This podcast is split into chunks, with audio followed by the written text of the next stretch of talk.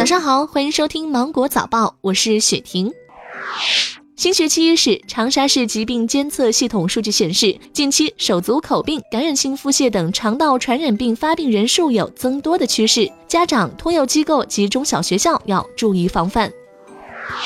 国家发改委、交通运输部联合印发《关于做好二零一九年国家物流枢纽建设工作的通知》，共有二十三个物流枢纽入选二零一九年国家物流枢纽建设名单，其中包括湖南省的长沙鹿港型国家物流枢纽。根据国务院关税税则委员会关于试行开展对美加征关税商品排除工作的公告，经国务院批准，国务院关税税则委员会公布第一批对美加征关税商品第一次排除清单，对第一批对美加征关税商品第一次排除部分商品，自二零一九年九月十七号起实施。下一步，国务院关税税则委员会将会继续开展对美加征关税商品排除工作，适时公布后续批次排除清单。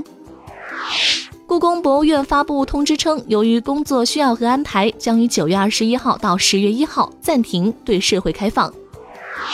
针对有媒体报道成都女子马拉松两名跑者骑车参赛一事，成都女子半程马拉松官方微博今天作出回应。经审核，选手杨某碧和宋某平在参赛过程中一度违规使用交通工具共享单车参加比赛，将会取消两人比赛成绩，并终身禁止参与成都双流女子半程马拉松。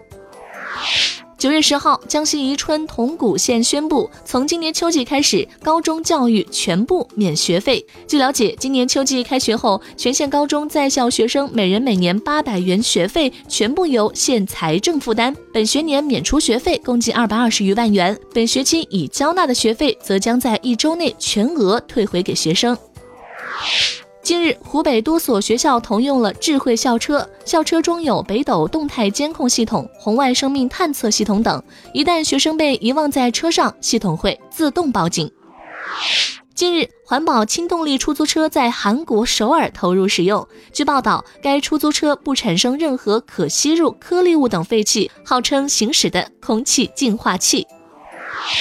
韩国当局十一号表示，就东京奥运会和东京残奥会组织委员会拟允许观众带旭日旗进入赛场一事，已向国际奥委会方面致函表示抗议，并要求国际奥委会禁止使用旭日旗。韩文化体育观光部表示，旭日旗对韩国及其他曾遭受日本侵略的亚洲国家，无异于纳粹所用的十字记号对欧洲人。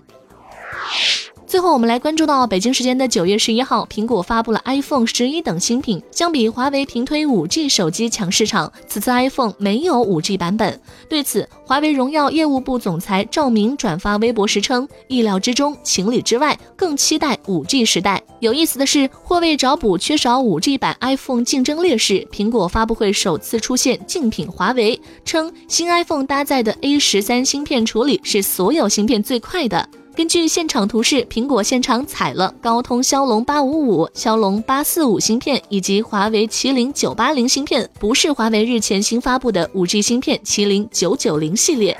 今天的芒果早报就到这里，我是精英九五电台的雪婷，祝你度过美好的一天，明早见。